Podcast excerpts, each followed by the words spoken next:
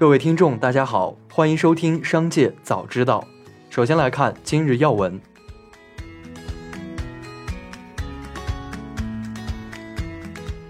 十二月五日二十四时，国内新一轮成品油调价窗口将开启，油价可能迎来下半年最大跌幅。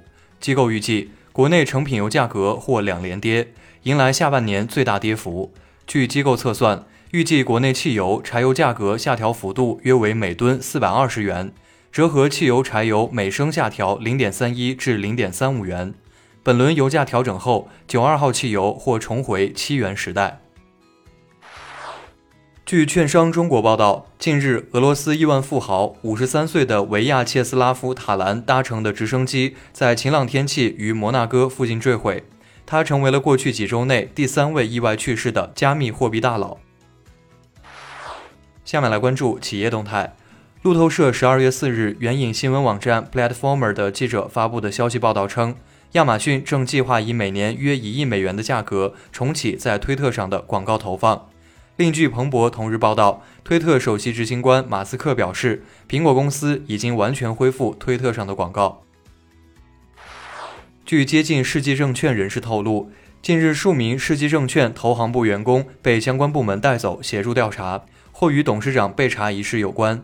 此前有消息称，于维嘉被带走配合相关部门调查，或源于一家上市公司东方网力的资本运作。该公司现已退市，而其曾经的老部下担任过东方网力董事长的赵峰也因此配合调查。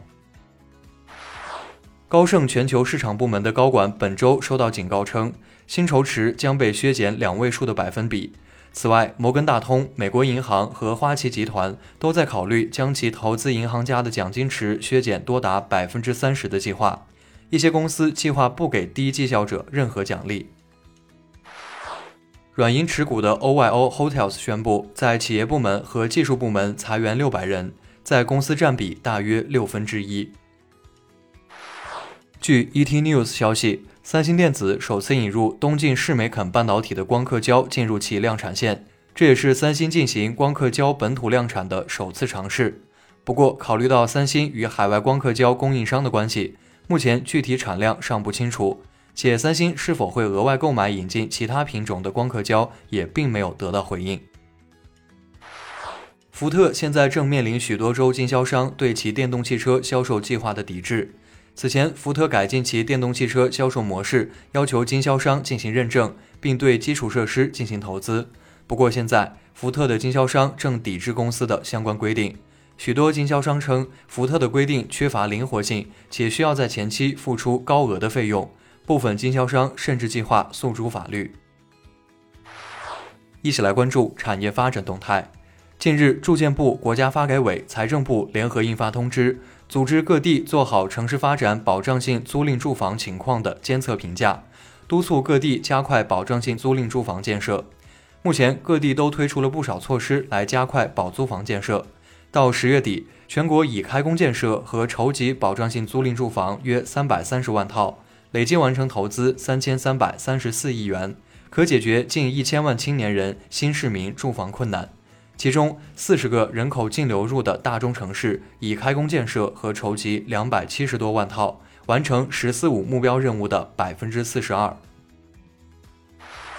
一辆满载电动自行车、石材、瓷砖、灯具等出口商品的国际货运列车，从成都双流空铁国际联运港出发，发往老挝首都万象。本趟班列有一个最大的特点，首次将区块链技术应用到国际联运链条当中。一家物流公司的黄经理透露，这批货物一旦到达目的地车站，发货人马上会知晓，并立刻通知收货人。最后，我们把目光转向国际方面。德国《民进周刊》报道称，为确保能源安全，瑞士可能成为全球首个限制使用电动汽车的国家。根据尚未通过的讨论计划，瑞士可能将禁止除绝对必要行程外的电动汽车使用。据报道。瑞士大部分的电力供应来自法国和德国，但受能源危机影响，今年电力供应受到了限制。瑞士联邦电力委员会早些时候就冬季的电力供应风险发出警告，称不排除电力供应不足情况的发生。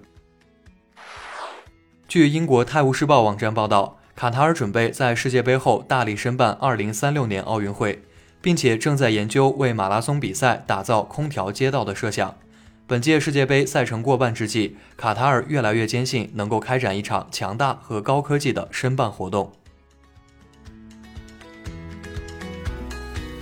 以上就是本次节目的全部内容，感谢您的收听，我们明天再会。